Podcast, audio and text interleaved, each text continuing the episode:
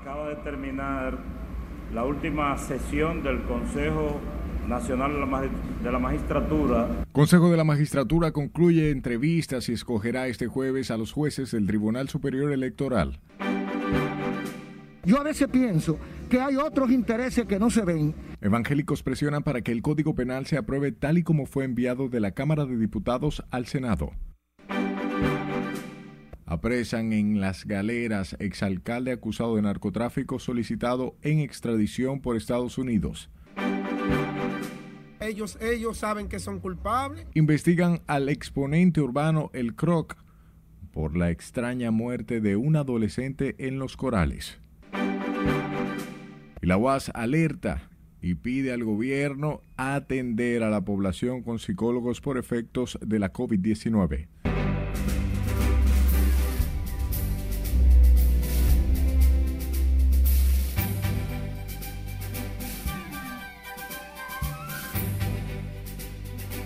Como siempre, es grato recibirles en esta sumisión estelar y que usted nos permita entrar a sus hogares. De inmediato comenzamos y lo hacemos con el Consejo Nacional de la Magistratura que concluyó este martes las vistas públicas a los 76 aspirantes al Tribunal Superior Electoral y será para este jueves cuando el país conocerá de los nuevos jueces y suplentes que conformarán esa alta corte. Juan Francisco Herrera se encuentra en el Palacio Nacional con más detalles. Adelante, buenas noches, Juan Francisco.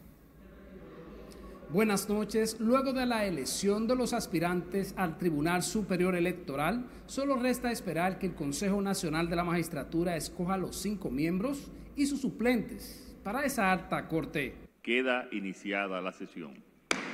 El Consejo Nacional de la Magistratura, encabezado por el presidente Luis Abinader, finalizó hoy el proceso de evaluación de los postulantes que buscan un puesto en el TC el consultor jurídico del Poder Ejecutivo Antoliano Peralta informó que será el jueves cuando se darán a conocer los nuevos integrantes de esa alta corte. Una vez que el Consejo se reúna y decida quiénes son los 10 miembros que van a ingresar en el Tribunal Superior Electoral eso se le hará del conocimiento de la opinión pública. También informó cuándo serán juramentados los nuevos jueces del Superior Electoral. Y el viernes de esta misma semana, estos señores, señoras, serán juramentados y luego puestos en posesión en sus respectivos cargos. Y si yo tengo una disidencia. Los juristas José Miguel Vázquez García y Pedro Pablo Germenos Forestieri formaron parte de los 76 que se entrevistaron para ser miembros del TC. Conformar inmediatamente, junto con los demás compañeros, una comisión para estudiar, junto con la Suprema Corte de Justicia eh, y con el auxilio del Ministerio Público, el modo en convertir ese reglamento en un código procesal electoral y luego el tribunal abocarse a redactar, conformar, estructurar y fortalecer el código, eh, el reglamento administrativo. El tema del financiamiento de los partidos políticos, eso hay que ponerlo muchísimo más claro. Sí, no quedó claro. Mm, para nada. El término de los gastos de campaña, eso también hay que intervenirlo porque desde mi punto de vista son excesivos en función de los gastos por, por persona en el padrón electoral. La mayoría de los postulantes fueron cuestionados sobre el funcionamiento del Tribunal Superior Electoral, sobre la posibilidad de ejecución de una posible ley de partidos políticos y del Código Electoral. Será el próximo viernes cuando los nuevos miembros del Tribunal Superior Electoral, los suplentes, tomen posesión en su cargo. Vuelvo contigo al estudio. Gracias, Juan Francisco. Ahora pasamos al Congreso, donde la Comisión Especial del Senado de la República, que estudia el proyecto del Código Penal, informó que la próxima semana presentará ante el Pleno un informe de la pieza para su discusión y posterior aprobación. Jesús Camilo está en la sede legislativa, donde nos dará más informaciones. Buenas noches. Gracias, buenas noches. Las coaliciones pro aborto que promueven la inclusión de las tres causales esperan que su propuesta sea acogida en la pieza que reposa en el Senado.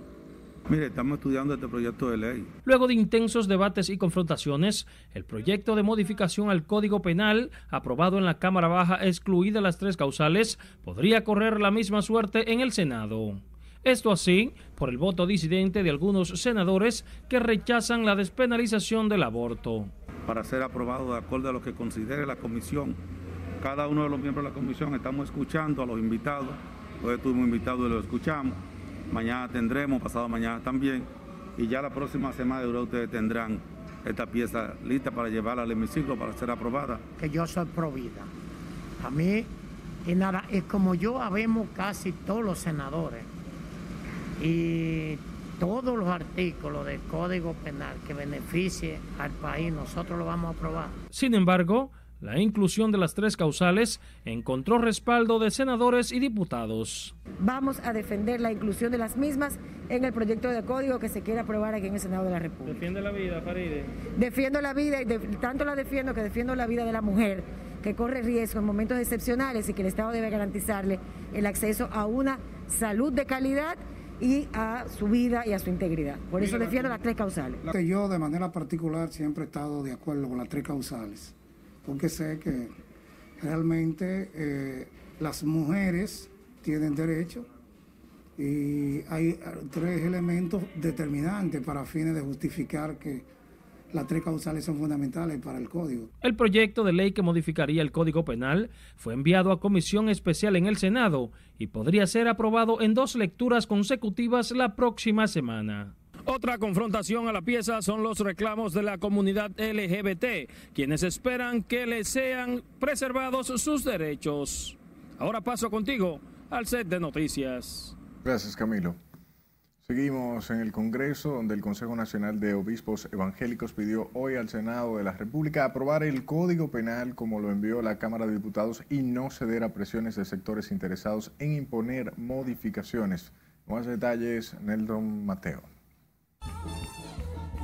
La Iglesia Evangélica movilizó a sus principales autoridades hasta el Congreso Nacional, donde se conoce el Código Penal y el controversial tema de las tres causales para despenalizar el aborto. Esperamos que el actual código permanezca intacto y podamos avanzar, ya que, un mínimo cambio en el mismo significaría la detención de este y envolvernos en un círculo vicioso de modificaciones. Biblias en manos, entonando canciones y portando pancartas, los obispos ofrecieron su apoyo al Senado que concluyó la lectura del Código Penal. Yo a veces pienso que hay otros intereses que no se ven, que están motivando para que no sea aprobado el código. Entonces, nosotros estamos aquí para darle el respaldo que podemos dar respaldo moral, porque no tenemos la economía ni la, ni la fuerza material, pero sí tenemos la fuerza moral para dar respaldo a los senadores y a los diputados. También llamaron a los senadores a mantener excluidas las tres causales y no ceder ante la presión de los grupos LGTB, quienes alegan que la normativa penal los discrimina. Aquí los únicos que están hablando y haciendo discriminación son los homosexuales y los LGBT. Esos son los que hacen. Los evangélicos acudieron al Congreso tras asegurar que el Senado, tal como ocurrió según ellos en la Cámara Baja, está siendo sometido a muchas presiones por el tema del aborto. Nelson Mateo, RNN. De su lado, el reverendo Domingo Paulino Moya ofreció su respaldo moral a la Procuradora General de la República, Miriam Germán Brito, en la lucha contra la corrupción consideró como una oveja descarriada a Rosy Guzmán, presa de manera provisional por su vinculación con el caso de corrupción desvelado como la Operación Coral. Una oveja descarriada que perdió el juicio y que no ha tenido la oportunidad de revestirse de humildad para pedirle perdón y disculpa al país. El pastor evangélico depositó un documento de apoyo en la sede de la Procuraduría en el cual expresa su reconocimiento a la persecución del delito del actual Ministerio Público. Cambiamos el tema. La defensa técnica de Argenis Contreras sometió este martes a la Fiscalía del Distrito Nacional a Rosalba Ramos, acusada de ocultamiento de evidencias y asociación de malhechores. El abogado del supuesto autor intelectual de la muerte del catedrático universitario Junior Ramírez dijo que la fiscal se ha negado a entregar los celulares del exdirector de la OMSA, Manuel Rivas, y el coronel Faustino Rosario Díaz. Evidentemente que lo que se quiere es proteger, como se hizo desde el inicio, a esos imputados. Esos imputados fueron señores y para eso se sacó la prueba. Esos imputados fueron acusados solo de corrupción administrativa. El asesinato de Junior Ramírez se lo han pegado a los pendejitos. Ahora nosotros y el imputado, Eugenio Contreras, tiene derecho, como le ha dicho, y la jueza lo ordenó, a saber, porque él sabe lo que dicen los celulares. El abogado Jaques depositó el sometimiento por ante la Corte de Apelación del Distrito Nacional, la jurisdicción correspondiente a la fiscal Rosalba Ramos. Con la instancia de la defensa solicitó la designación de un juez que conozca la querella anticipa que solicitaría 10 años de prisión contra la fiscal del Distrito Nacional por el delito que se le atribuye. Tocamos el tema de la operación antipulpo, porque el principal imputado en ese caso de corrupción, Juan Alexis Medina Sánchez, intenta nueva vez mañana salir de prisión preventiva con la revisión obligatoria de la medida de coerción. Mañana a las 9 de la mañana será la audiencia con el juez Amaury Martínez del tercer juzgado de instrucción del Distrito Nacional porque su caso fue desglosado del expediente elaborado por la PEPCA. Juan Alexis Medina Sánchez, hermano del expresidente Danilo Medina, está acusado de dirigir un entramado societario que habría estafado al Estado Dominicano con al menos 4 mil millones de pesos en la operación Antipulpo están incluidos el exdirector de la OISOE, Francisco Pagán, su exdirector de fiscalización, Aquiles Christopher, el expresidente del FOMPER, Fernando Rosa, entre otros. Vayamos al sector Los Corales, municipio Santo Domingo Este. Familiares de una menor de 17 años que murió la madrugada de este martes luego de participar en una fiesta clandestina junto al exponente urbano El Croc exigieron a las autoridades investigar las causas de la muerte de su pariente. Ana Luisa Peguero conversó con ellos y preparó la siguiente historia. Ellos, ellos saben que son culpables porque tú no puedes estar tomando alcohol y metiendo droga con una menor de edad. Los sueños de Mayelin Sánchez Encarnación de 17 años quedaron truncados en este centro de salud luego de que fuera declarada muerta por una presunta sobredosis de drogas, según sus familiares.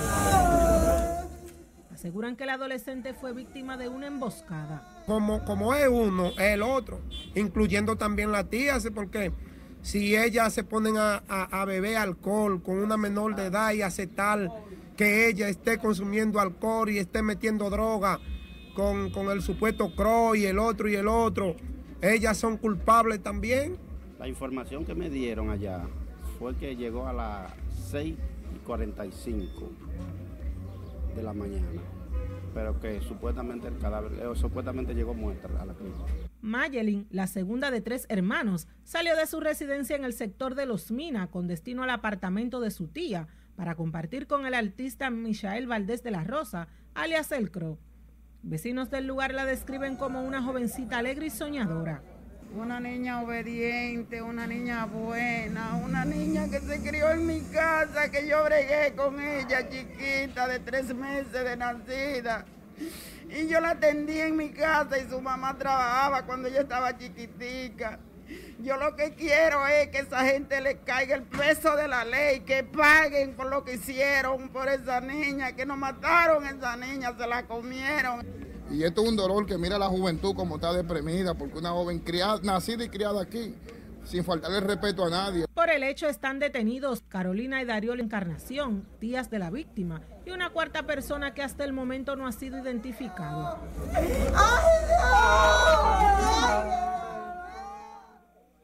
Los restos de Mayelin Sánchez Encarnación serán velados y sepultados en Asua. Ana Luisa Peguero, RNN.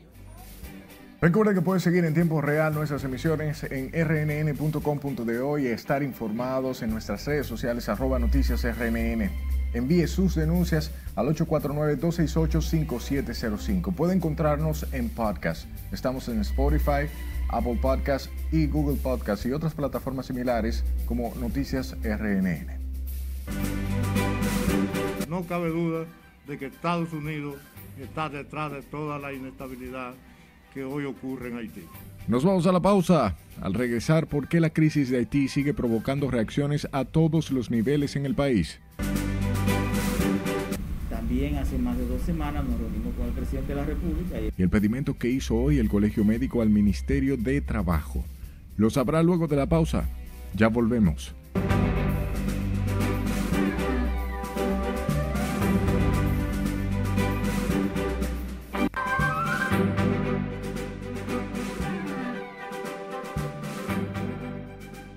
Primer ministro de Haití, Ariel Henry, advirtió este martes durante la ceremonia de investidura del nuevo gobierno que todos los sospechosos de ser autores materiales o intelectuales del asesinato del presidente Jovenel Moïse deben ser identificados y llevados ante la justicia.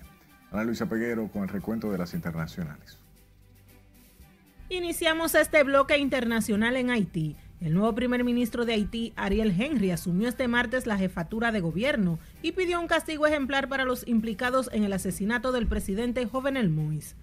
A propósito, la Policía Nacional de Haití anunció este martes la detención de tres personas, entre ellos dos policías, por su presunta implicación en el asesinato del presidente Jovenel Moïse. El civil arrestado fue identificado como Dominic Caubin, quien es sospechoso de haber participado activamente en las reuniones de planificación del asesinato, en especial en una que tuvo lugar en la casa de otro sospechoso, Reinaldo Covictón, quien también está bajo arresto. Por el momento han sido detenidas 26 personas por su relación con el caso, entre ellos 18 colombianos. Continuamos en Mali. Este martes el presidente interino de Mali, el coronel Assimi Goita, sufrió un intento de ataque mientras se encontraba orando en la gran mezquita de Bamako por parte de hombres desconocidos que ya han sido arrestados. A mediados de la mañana, cuando el presidente se dirigía a la salida, luego de haber finalizado su oración, un hombre se levantó e intentó apuñalarlo, pero su atentado fue fallido ya que fue detenido. Continuamos en China. La ciudad de Segentong, capital de la provincia de Nan, en China, fue declarada en estado catastrófico después de las terribles inundaciones provocadas por lluvias torrenciales, donde han cobrado la vida de 12 personas y han dejado miles de afectados y desplazados. Nos trasladamos al Perú. El socialista Pedro Castillo se convierte en el nuevo presidente de Perú después de una tensa y dilatada batalla electoral que lo dejó como ganador y que tiene ahora el desafío de sanar las heridas de un país donde han aflorado profundas divisiones y de reactivar la economía en el segundo país mayor productor mundial de cobre. Perú vivió una de las peores crisis políticas de su historia a fines del año pasado, con tres jefes de Estado y en una semana de fuertes protestas que dejaron dos muertos, luego de un duro enfrentamiento entre el Congreso y el Ejecutivo. Continuamos en Europa. La Agencia Europea del Medicamento anunció hoy que ha comenzado la revisión continuada de la vacuna contra el COVID-19 llamada Vipretin y que fue desarrollada por el laboratorio francés Sanofi Pasteur. La decisión se basa en los resultados preliminares de los estudios de laboratorio y los primeros estudios clínicos en adultos, los cuales sugieren que la vacuna desencadena la producción de anticuerpos dirigidos contra el SARS-CoV, el virus que causa el COVID-19. Nos trasladamos a Estados Unidos. El presidente de Estados Unidos, Joe Biden, ordenó a su administración que examine las remesas a Cuba a raíz de las protestas en la isla para determinar las formas en que los residentes en Estados Unidos pueden enviar dinero al país. Biden había dicho la semana pasada que creía que bajo las circunstancias actuales las remesas terminarían en manos del régimen, ya que controlan el sector financiero en la isla y todas las comunicaciones. Y finalizamos con esta pregunta. ¿Te gustaría viajar al espacio? Pues luego de que Jeff Bezos y la tripulación completaron su vuelo al espacio, Blue Origin anunció que está abierto para la venta de boletos.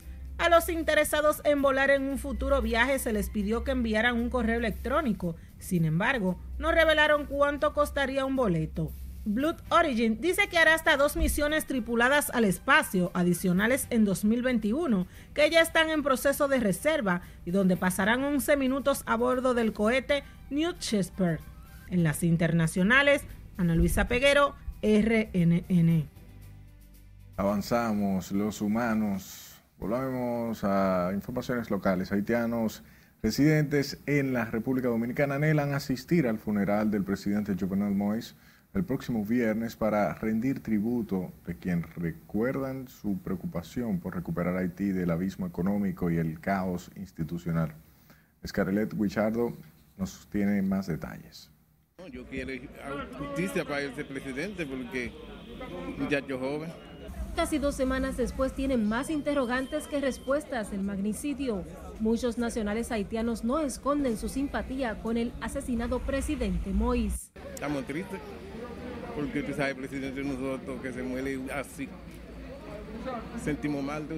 Siguen cada detalle de las investigaciones del asesinato perpetrado el miércoles 7 del presente mes y lamentan no poder despedirlo. Eh, yo, yo, quiero ir para allá porque es mi presidente. Yo quiero ir, pero, pero no, no, tengo cuarto para irme. Es por eso yo no puedo ir. Siente mal porque se murió el presidente de nosotros. ¿Sabe? El país está desbalatado porque me siente mal porque Imagínate, un presidente no, no un animal, es una gente. El magnicidio contra Jovenel Moïse generó un repudio casi generalizado a escala mundial a espera de que las autoridades finalicen las investigaciones. Bien, yo estaba bien, me la parece, ese presidente se murió, parece ser, no, no, no lo sabía cuál, cuál es que pasó, no, no sabía. El funeral de Estado de Moïse está pautado para el próximo viernes en Cabo Haitiano la ciudad más importante del norte del vecino país. La Embajada de Haití en Santo Domingo estuvo hoy abarrotada de ciudadanos en busca de servicios. Es Carelet Guillardo, RNN. A propósito, la comunidad haitiana residente en territorio dominicano demandó hoy la celebración de elecciones transparentes en un periodo de siete meses en su país con el acompañamiento de la comunidad internacional favorecen la instalación urgente de un Consejo de Gobierno con participación de todos los sectores sociales para buscar una salida a la crisis que durante años ha afectado al vecino país. Necesita ya tomar conciencia cada grupo social de la nación, poner de acuerdo para que podamos tener un proyecto verdadero, para que podamos hacer una constitución renovada y que Haití sale en esta oprobio miseria que se encuentra durante 217 años. La diáspora también exigió a la comunidad internacional intensificar las ayudas en Haití con creciente déficit de agua potable, alimentos y medicina. Mientras el Comité de Solidaridad Dominicana con Haití acusó hoy a los Estados Unidos del agravamiento de la crisis política y social en ese país luego del asesinato de su presidente Jovenel Moïse, mostró su, su rechazo a una posible intervención militar en Haití Contrario a ello, sugiere buscar una solución por la vía del diálogo entre todos los sectores. Además, esa actitud del gobierno de los Estados Unidos se inscribe en la estrategia de ataque a los gobiernos y a los procesos que en América Latina están diciendo que no a la injerencia imperialista. No cabe duda de que Estados Unidos está detrás de toda la inestabilidad que hoy ocurre en Haití. En rueda de prensa, el Comité de Solidaridad Dominicana con Haití aseguró que las derechas y la oligarquía haitiana han contribuido al deterioro de la institucionalidad democrática. Toquemos otro tema, la pandemia. 12 personas fallecieron por COVID-19, seis de ellas en las últimas 24 horas se reportó y 237 se contagiaron. Eso eleva el total de decesos acumulados a 3.928 desde el inicio de la pandemia hace 16 meses. El reporte del Ministerio de Salud Pública sitúa en 337.975 el total de casos incluidos, 53.402 que permanecen activos. La positividad acumulada sigue en descenso con un 12.14%. El índice de letalidad es de 1.16%. Las autoridades sanitarias informaron que el Gran Santo Domingo y Santiago continúan siendo las zonas más afectadas por el virus, que ha sido superado por 280.645 personas. Por otro lado, los centros de vacunación registraron hoy un ligero incremento en la demanda, sobre todo en quienes buscan la primera dosis eso coincide con el anuncio del levantamiento de las restricciones en la Altagracia, primera provincia en inocular, inocular el 70% de su población. Con la historia, dice Aquino. Bueno, en el día de ayer realmente tuvimos un poco más de lo que habíamos visto la semana pasada. De todas las edades se juntan en los centros en procura de inocularse contra el letal virus. Esta última semana los rezagados de la primera dosis han estado más motivados. De manera significativa, eh, tuvimos un promedio de 700 pacientes en el día de ayer y en la mañana de hoy ha estado, de en los últimos eh, días eh, hemos visto más aumentos realmente en las primeras dosis. Yo me la puse y no ha sentido nada. Me decían, no vaya a ponerte esa vacuna, que eso te va a morir. Y yo dije, bueno, yo me la voy a poner porque yo sufro de los pulmones y yo voy con Dios. El flujo de personas es constante en los centros, aunque evitan las aglomeraciones. República Dominicana llegó a los 9.263.829 dosis aplicadas porque tenemos que prepararnos. Esto está muy, hay demasiada epidemia, así que hay que ponerse su vacuna. Les recomiendo a las personas que acudan a ponerse su vacuna. Bueno, está siendo rápido y, efectivo y han, ha habido una buena concurrencia. La gente se está vacunando bien. Han completado el esquema de vacunas COVID 3.723.277 personas mientras aumenta la demanda del refuerzo. Sila Disaquino, RNN. Mientras epidemiólogos consideraron erróneo el levantamiento de las restricciones en las provincias con un 70% de la población vacunada, como ha anunciado el Gabinete de Salud, que realizarán en demarcaciones como la provincia de Altagracia. Clemente Terrero y Carlos Félix entienden que la medida se envía un mal mensaje a la población, cuando como país apenas alcanzamos un 46% de la población vacunada. No obstante a eso, eh, mantenga siempre algunas medidas mínimas, eh, porque siempre irán una que otra persona de otros lugares donde eh, no se ha alcanzado ese porcentaje, personas que pudieran mm, no estar inmunizadas, que estén infectadas y que pudieran por lo menos infectar a una que otra persona. No es una provincia y más el área del turismo, que es una de las áreas que está contribuyendo a que se generen más casos, porque aquí no hay control epidemiológico en la zona del turismo. Aquí lo que hay es una presión del sector privado para que los especialistas recomiendan al Gabinete de Salud mantener los protocolos con una prohibición de las aglomeraciones y la obligatoriedad al uso de la mascarilla para evitar un rebrote. Hablemos del Consejo Médico y las sociedades especializadas que urgieron al presidente del Consejo de la Seguridad Social, Luis Miguel de Camps, retomar el diálogo iniciado con las ARS. Waldo Ariel Suero se quejó de que los hayan dejado en un limbo pese a conversaciones con el presidente de la República respecto al conflicto con las aseguradoras. También hace más de dos semanas nos reunimos con el presidente de la República y estaba todo el gabinete de salud y él dijo que se iba a reunir en la noche de ese mismo día con ese mismo equipo donde estuviese el ministro de Trabajo para explorar posibilidades y, ahí la palabra alternativa de solución a ese conflicto. Después de esa reunión no, no han dado ningún otro tipo de respuesta. Para que retomemos el diálogo con la finalidad de que finalicemos con las negociaciones que iniciamos en su despacho hace dos meses en relación a la lucha que estamos librando en contra de las ARS. En rueda de prensa, el Colegio Médico dijo que tienen 14 años pidiendo mejoras de honorarios, recetas y nuevos códigos para los profesionales de la medicina.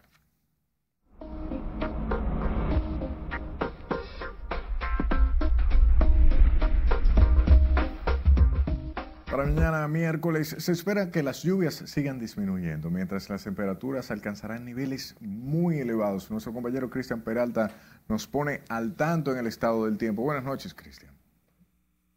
Muchas gracias por este miércoles. Permanecen las condiciones de un tiempo estable sobre la República Dominicana y también Puerto Rico, debido a que, como sabemos, persiste esa capa de polvo africano, pero no tenemos ninguna vaguada que vaya a provocar lluvias de consideración, sí quizás en horas de la tarde hacia Cuba, como ha ocurrido en el día de hoy, se esperan esas tronadas, pero en sentido general, en el caso de la República Dominicana, Haití, también Jamaica y por supuesto Puerto Rico, las lluvias permanecen escasas. Vamos a ver entonces ese modelo de precipitaciones porque miren cómo esas lluvias se mantienen reducidas miércoles, jueves, viernes, sábado, pero ya para el domingo, como vemos, debido al acercamiento de una onda tropical, se espera un aumento gradual en cuanto a las precipitaciones, la humedad desarrollando esas lluvias hacia el nordeste, en el caso de Samaná, María Trinidad Sánchez y algunas provincias del este y sureste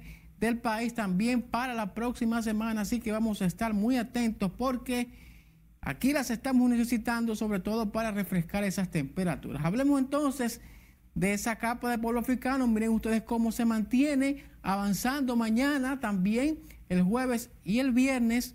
Y todavía para el sábado, incluso en horas de la tarde, se mantiene esa capa de polvo africano sobre buena parte de la región del Caribe y es por eso que las lluvias entonces permanecen pues alejadas. Vamos a ver entonces las temperaturas porque como sabemos, miren, están bien calurosas, 34 y 35 grados también en el caso de Santo Domingo para mañana, 31 grados en San Juan de la Maguana. Hablemos acerca de lo que ocurre o lo que se espera en cuanto al noreste o noroeste del país con 37 grados allá en Montecristi. Mientras tanto, también hablemos de lo que está sucediendo lamentablemente en Shenzhou, China. Mis amigos, un muy mal tiempo ha provocado una situación tan terrible. Miren cómo el metro de la zona se inundó y lamentablemente también con personas adentro, las calles todas desbordadas. Miren estos vehículos una situación que se ha venido dando en otros puntos del planeta. Recordemos que estuvo ocurriendo también en Alemania, en Bélgica, también en el caso de Estados Unidos, estos desbordamientos y estas terribles inundaciones que golpean el planeta y que nos hablan de que estas lluvias bien agresivas son parte también del cambio climático que estamos nosotros viviendo. Es todo lo que tenemos en cuanto a las condiciones del tiempo. Usted continúa ahí con la emisión estelar de Noticias RNN, porque como siempre les tenemos mucho más.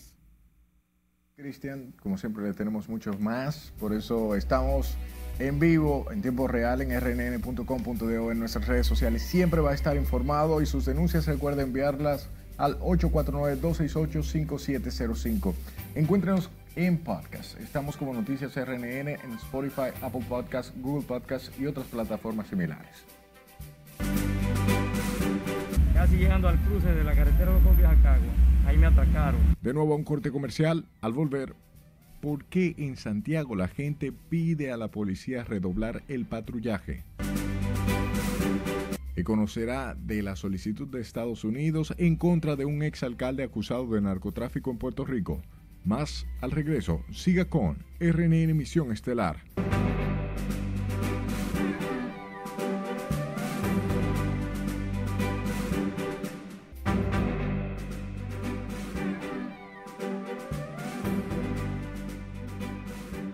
Vamos de inmediato a Santiago, que es azotado por los crecientes hechos delictivos. Los más afectados son dueños de motores y celulares concentran la mayor parte de las denuncias hechas en la sede de la policía en esa ciudad. Nos cuenta más Junior Marte. Robos y atracos son cada vez más comunes. Decenas de denuncias recibe el Comando Regional Cibao Central de la Policía. Nadie escapa a la acción de los delincuentes. Sorprenden en cualquier lugar. Casi llegando al cruce de la carretera de Jacagua, ahí me atracaron. Me quisieron tumbar el motor, me quitaron mi celular. Bueno, me ofreció tiro. Yo estaba en un colmado y y bajé, o sea, yo vivo por ahí mismo, en los platanitos, y bajé a un colmado. Y cuando estoy ahí, de, repente llegan unos atracadores y me llevaron el celular que yo tenía. Eh, a las cinco y media de la mañana iba saliendo de, de Sánchez para allá, por la calle 13, iba a, a mi trabajo, y dos, eh, dos hombres en, en un motor me interceptaron y me quitaron eh, la cartera con 3.700 pesos y me quitaron mi celular. Los sectores más afectados por la ola de raterismo son el Mella 1 y 2, Cienfuegos, Monterrico, Bellavista, Villa Olímpica y gran parte del casco urbano de la ciudad. Y ellos entraron en un motor preguntando por un taller y ahí mismo me encañonaron. Me dijeron que no me volviera para, para no darme un tiro. Claro, que no es fácil que, que pongan por a eso, que uno, un, un sacrificio, consigue lo de uno para que otros se lo quiten. De acuerdo a datos oficiales, cerca de 25 asaltos se registran en esta ciudad que llegan al Departamento de Quejas y Denuncias. Llaman al director de la policía en Santiago a reciar con los operativos preventivos en las calles. En Santiago, Junior Marte, RNN. Viajemos a San Juan de la Maguana, en la provincia de San Juan, porque diputados de la región sur fueron, o más bien piden una investigación tras ser impedidos de ingresar a la cárcel pública de esa ciudad para investigar denuncias de supuestos negocios ilícitos realizados en esa penal. Julio César Mateo con la historia. Los legisladores trataron de comprobar denuncias sobre el manejo de negocios turbios en el interior del penal. No les permitió entrar la seguridad. Coletando una serie de infracciones que están viviendo los reclusos, porque el sistema carcelario dominicano que tiene en este momento 26 mil reclusos en 42 centros penitenciarios, tiene un grupo de dolencias que hemos estado investigando. Consideran inapropiado el tratamiento recibido y citaron a los militares responsables de la seguridad de la cárcel a una sesión de la Cámara de Diputados para exigir una explicación. Nosotros somos conocedores, porque somos vecinos, de cómo los internos aquí en esta cárcel pasan mil vicisitudes, porque algunos nos dicen que duermen en el suelo, eso lo eternamos en la Cámara y como estamos haciendo ese trabajo a nivel nacional, aquí tenemos la comisión. Expresaron que como legisladores tienen la facultad de fiscalizar las actuaciones de las instituciones públicas, incluidos los cuerpos armados. Para verificar una situación que desde hace mucho tiempo los diputados de San Juan hemos venido denunciando. El hacinamiento, el estado en que se encuentra la cárcel de San Juan. Es algo que ellos lo van a contratar, lo van a ver y van a hacer los levantamientos del lugar. Entre los militares que tendrán que acudir a la Cámara de Diputados figura el comandante del Ejército Nacional Julio Florián Pérez, el coronel Peralta y el director de prisiones Roberto Hernández. La población maneja esos temas de que la cárcel aquí hay mucha mafia en el país y queremos verificar si en San Juan es así o no, haciéndole esta visita sorpresa a los privados de libertad, ya que cuando cometen algún hecho, ellos pierden la libertad, pero no pierden el derecho alimentarse bien, no tiene el derecho a tener donde dormir cómodamente. Los diputados insistieron en que los militares y policías no deben obstruir la labor de fiscalización e investigación de los organismos congresuales.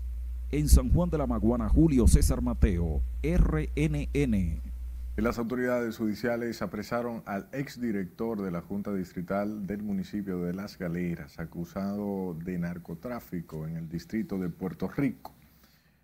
Equidermio Balbuena, quien está siendo solicitado en extradición por el gobierno de los Estados Unidos, fue arrestado el pasado fin de semana por agentes de la DNCD frente a su residencia de Las Galeras en Samaná. El detenido está en una celda para extraditables de la Dirección Nacional de Control de Drogas a la espera del conocimiento del caso en la segunda sala de la Cámara Penal. El exalcalde de Las Galeras está acusado de varios cargos de narcotráfico y conspiración. Cambiamos de tema. Psicólogos de la Universidad Autónoma de Santo Domingo recomiendan a las autoridades prestar mayor atención a la salud mental debido a un incremento en las situaciones emocionales por efecto de la pandemia. Siles Aquino nos cuenta. El tema de la conducta agresiva y de la violencia dentro de la familia. Los psicólogos de la UAS están preocupados por el aumento de los problemas mentales asociados a la pandemia. Es la población adolescente la más afectada, envejecientes y estudiantes.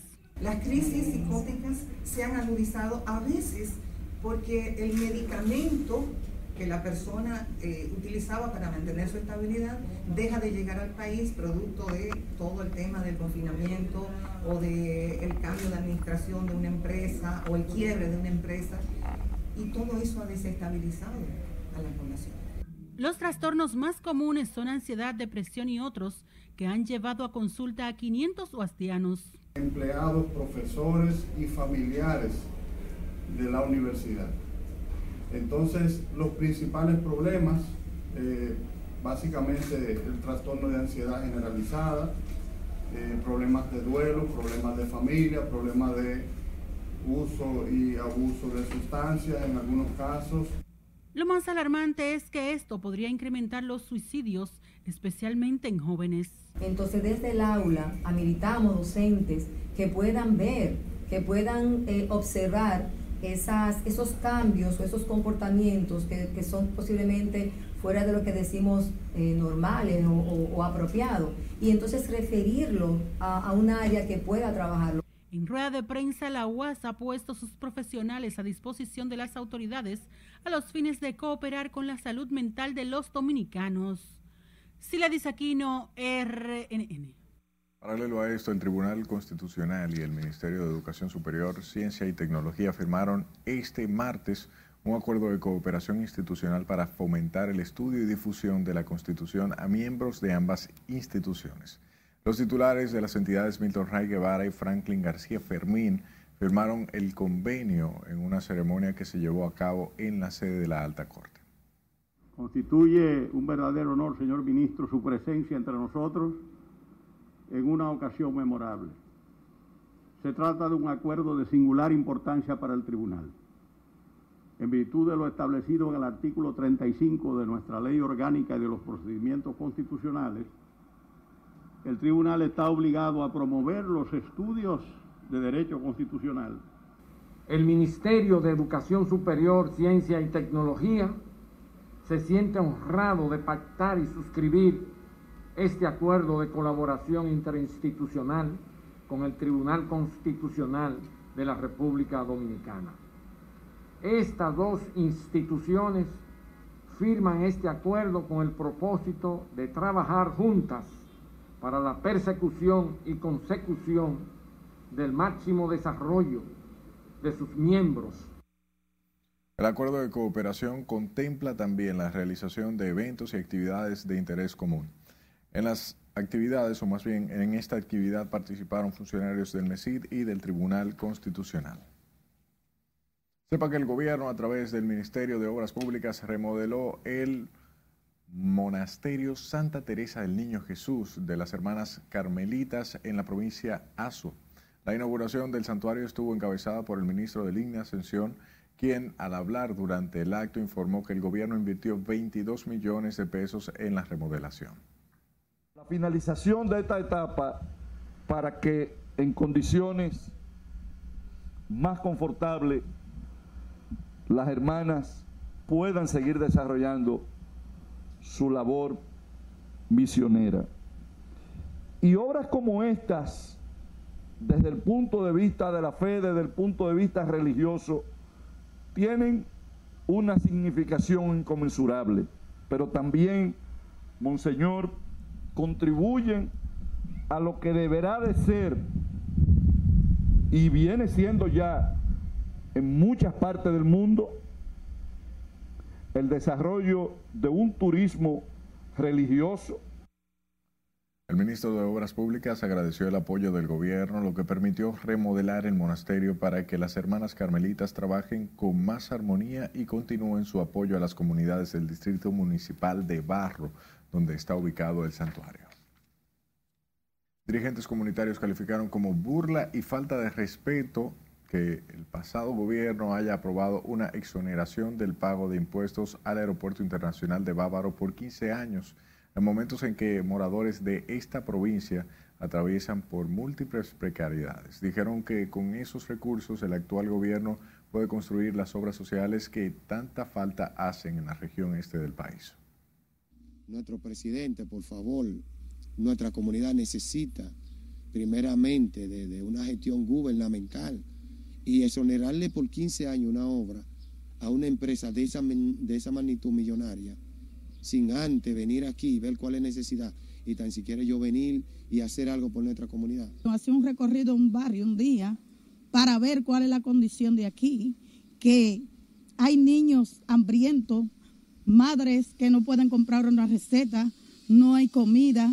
Aquí no hay de nada, no hay un hospital. Entonces, con los impuestos que ellos le van a exonerar a esas personas que supuestamente le van a exonerar, se harían muchas cosas, no solo en, el, en Bávaro Verón Punta Cana. Donde Verón Bávaro Punta Cana no tiene hospital, no tiene eh, plan de tratamiento, no tiene acueducto, no tiene encanterillado falta muchísima escuela, falta muchísimo liceo.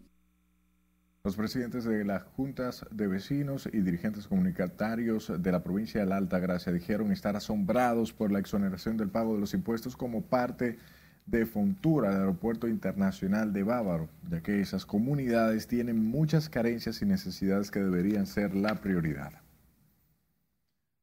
Y esta noche el expresidente Leonel Fernández se refirió al estado de salud de su madre, doña Yolanda Reina, interna desde el pasado sábado en Sedimat. El exmandatario afirmó que los médicos están inmersos en atender a tiempo completo a su madre debido a que su salud se ha agravado en las últimas horas. Y bueno, hemos estado luchando, hemos estado luchando, los médicos han venido a verle, cada uno de los especialistas, y esta va a ser una noche crítica, va a ser una noche en la que ella tendrá que luchar por su vida. A su salida del Centro Médico de Medicina Avanzada, el expresidente Leonel Fernández afirmó que espera tener buenas noticias en las próximas horas. También agradeció a todos los que se han interesado por la evolución de la salud de doña Yolanda Reina. Pero en enero se inició con un crecimiento promedio de un 16% del sector zona franca. Pasamos a nuestro último corte comercial y cuando regresemos le diremos cómo marcha la recuperación de las zonas francas y la decisión del Consejo de la Seguridad Social sobre los gastos funerarios de los empleados. Ya volvemos.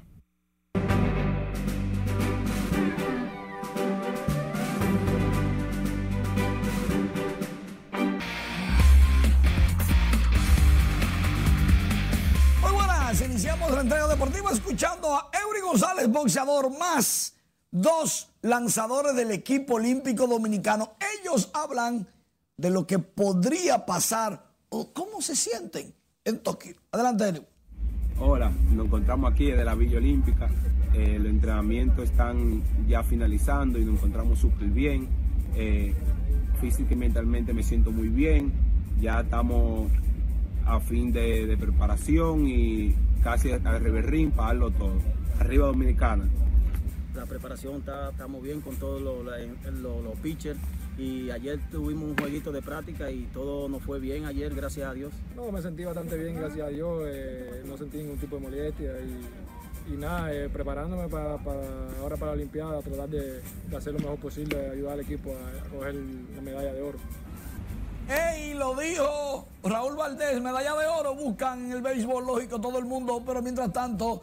Después de lo positivo en la Villa Olímpica, Tomás Bach, presidente del Comité Olímpico Internacional, dijo, sorprendiendo a todo el mundo, que aunque comiencen los Juegos, si el COVID es mucho, se pueden suspender.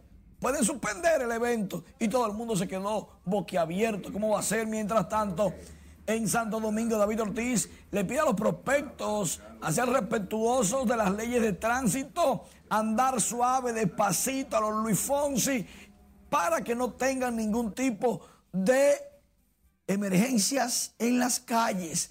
Eso lo dijo cuando visitó la DGC este martes. Muy bien, Big Papi. Mientras tanto, el escogido tiene nuevo presidente, es Luis Manuel Bonetti Veras. Será presidente por un año de los Leones del Escogido. Esta información la pueden ampliar, ampliar en nuestra página web rnn.com.do. Allí también explicamos el nuevo Consejo Administrativo y de Presidentes de los Leones del Escogido. Porque tanto don Luis Manuel como Marcial Narri como don Felipe Vicini y el señor José Miguel Bonetti serán, oigan bien, serán los cuatro presidentes hasta el 2022 son miembros de una junta de presidentes formada para el centenario de los Leones del Escogido que será en el 2022. Amén de que don Luis José Miguel Bonetti será el representante del equipo en la Lidón. Gary Sánchez conectó cuadrangular, su número 17 del año. Lleva 132 de por vida. Fue un palo descomunal que la mandó al morro de Montecristi. 436 pies. El Punisher. Aristides Aquino conectó cuadrangular. Su sexto. Cincinnati ganó 4 por 3 a los metros. Ya los Yankees jugando contra los Phillies llevaban la delantera. Aquí no. Está aprovechando el chancecito que le dan de vez en cuando y de cuando en vez. ¡Ay, Francisco Mejía! Con el batazo grande, largo, inmenso el cuarto de la campaña 16 de por vida. Remolcó cinco carreras. Tampa Bay le ganó 9 por 3 a los Orioles de Baltimore. Francisco Mejía, receptor dominicano de los Rays, se volvió loco dando palos. Dio un triple, su primero de la campaña también. Estas informaciones recuerden que la pueden conseguir en todas las plataformas de redes sociales de Noticias RNN. Estamos en Facebook, Instagram, Twitter, TikTok, WhatsApp, Flickr, es más, en todas. No hay una razón para que no esté informado. Eso es así. Gracias, Mari, por las informaciones. Ahora nos vamos al sector de zonas francas, que se ha recuperado casi a la totalidad de empleados perdidos por efecto de la pandemia, aseguró hoy el director de Proindustria, Ulises Rodríguez. Scarlett Buchardo nos cuenta. Pero en enero se inició con un crecimiento promedio de un 16% del sector zona franca. El director de Proindustria, Ulises Rodríguez, aseguró que ese sector se recupera de forma progresiva.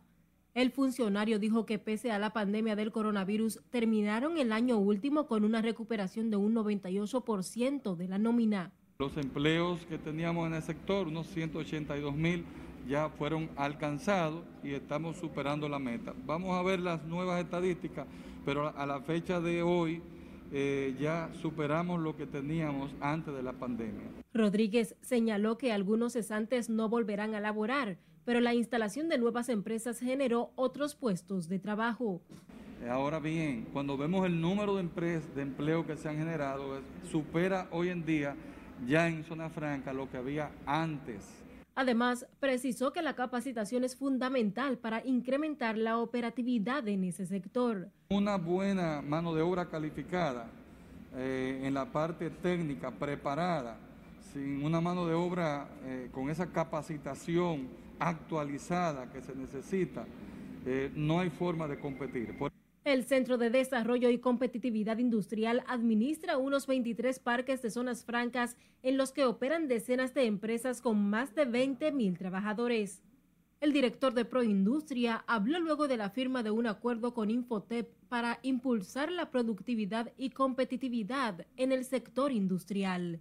Es Carelet Guillardo, RNN. Y el presidente de la Confederación Nacional de la Unidad Sindical, Rafael Pepe Abreu, aclaró hoy que la reclasificación de empresas no impide aplicar el reajuste salarial a empleados del sector privado no sectorizado. Explica que en caso de que algunas empresas no puedan aplicar el aumento aprobado por el Comité Nacional de Salarios, deberán demostrarlo ante el Ministerio de Trabajo para explorar otra alternativa. Si una empresa no está en condiciones de asumir el costo de un, salario, usted no tiene que cerrarla. Usted va al Ministerio de Trabajo, se presenta y demuestra que usted no tiene condiciones de pagar. ¿Y qué se hace entonces? Se le da una dispensa por, por esa acción, ¿entiende lo que? Porque nadie está obligado a lo imposible, en definitiva. Y se buscan vías resolutivas y se corrige cualquier tema que pueda estar afectando Rafael Abreu defendió la aprobación del incremento salarial desde un 14 a un 59% para las empresas grandes y medianas. En tanto que el movimiento Patria para Todos consideró hoy insuficiente el aumento salarial a los sueldos mínimos del sector privado, dice que no dan para cubrir el costo de la canasta básica por encima de los 30 mil pesos mensuales. La organización partidaria demandó además políticas públicas orientadas a mejorar la calidad de vida de toda la población, incluidos trabajadores informales y sector público. Eh, ese reajuste eh, no llega tampoco a muchos sectores, por ejemplo, los empleados públicos no son incluidos. A la fecha tampoco han sido incluidos los empleados de zona franca, de hoteles y restaurantes. Y naturalmente a esto hay que agregar que la mayoría de los trabajadores y las trabajadoras de República Dominicana pertenecen al sector informal. El movimiento propone utilizar el incremento de las recaudaciones de la Tesorería de la Seguridad Social para garantizar los medicamentos y procedimientos y aumentar las tarifas a prestadores de servicios de salud y con ello reducir el copago. Escuche, el Consejo Nacional de Seguridad Social aprobó la inclusión de gastos fúnebres para el trabajador que fallezca como consecuencia de un accidente de trabajo o enfermedad profesional. La resolución dispone que tendrán derecho a recibir cinco veces el salario cotizable promedio de los últimos dos años para fines de cubrir todo lo relacionado con su fallecimiento. El Consejo de la Seguridad Social establece que los gastos fúnebres serán reclamados al Instituto Dominicano de Prevención y Protección de Riesgos Laborales, quien se encargará de otorgar dicha prestación a los beneficiarios correspondientes.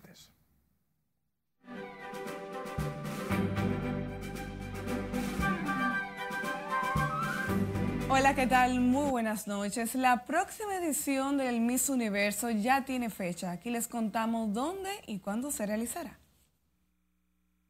Por primera vez en la historia, la gala del Miss Universo tendrá lugar en Israel y será en el mes de diciembre de este año. Así lo dio a conocer la organización Miss Universo y el Ministerio de Turismo de Israel a los directivos de la franquicia. El evento de tres horas se transmitirá en vivo por la cadena Fox en Estados Unidos y también en 180 países y territorios del mundo. El icónico grupo Aventura anunció a través de sus redes sociales que se agregaron cuatro nuevas fechas para la gira Inmortal, pese a que el pasado mes de junio se anunció que el último concierto de la agrupación sería el 14 de agosto. Las nuevas fechas son 22 de agosto en Texas, 29 de agosto Chicago, 5 de septiembre Los Ángeles y 9 de octubre en New Jersey. Los boletos estarán a la venta a partir del viernes a las 12 del mediodía. Después de la tormenta. El cantante y compositor dominicano Frank Seara se ha animado a llevar lo mejor de sus canciones en el concierto Después de la tormenta que se presentará este miércoles 28 de julio a las 7.30 de la noche en la sala Carlos Piantini del Teatro Nacional. En la sala Carlos Piantini del Teatro Nacional. Con su inigualable calidad interpretativa, Seara tendrá en escena una orquesta de 14 músicos dirigida por el maestro Pembian San y la participación de invitados como Pavel Núñez, Manny Cruz, Adalgisa Pantaleón, Diego Har y Nairobi Duarte. La cantante italiana Laura Pausini comenzó el rodaje de la película que protagonizará, que fue ideada por ella y estará disponible a través de la plataforma de televisión Amazon Prime Video en el 2022. Producida por Endemol Shine Italy y dirigida por Iván Cotronio, quien se ha encargado también del guion junto a Mónica Rameta, este largo constituye el debut para el cine del artista responsable de éxitos musicales como Entre tú y mil mares o Se fue. Y el exponente dominicano de música urbana Chimbala se alista para subir el gran escenario de Premios Juventud 2021 que se celebrarán este jueves 22 de julio en la ciudad de Miami. El intérprete del juidero actuará junto a los artistas Justin Quiles, Zion y Lennox, con quienes cantará Loco, tema musical que ya alcanza casi 50 millones de views. Ya por lo visto, todo está preparado para la presentación de este artista, al igual que otros dominicanos que van a desfilar por este premio, uno de los, más importantes de la música latina. Hasta aquí, diversión feliz resto de la noche. Gracias, Miriam, por estas informaciones. A usted por su atención. Tenga buenas noches.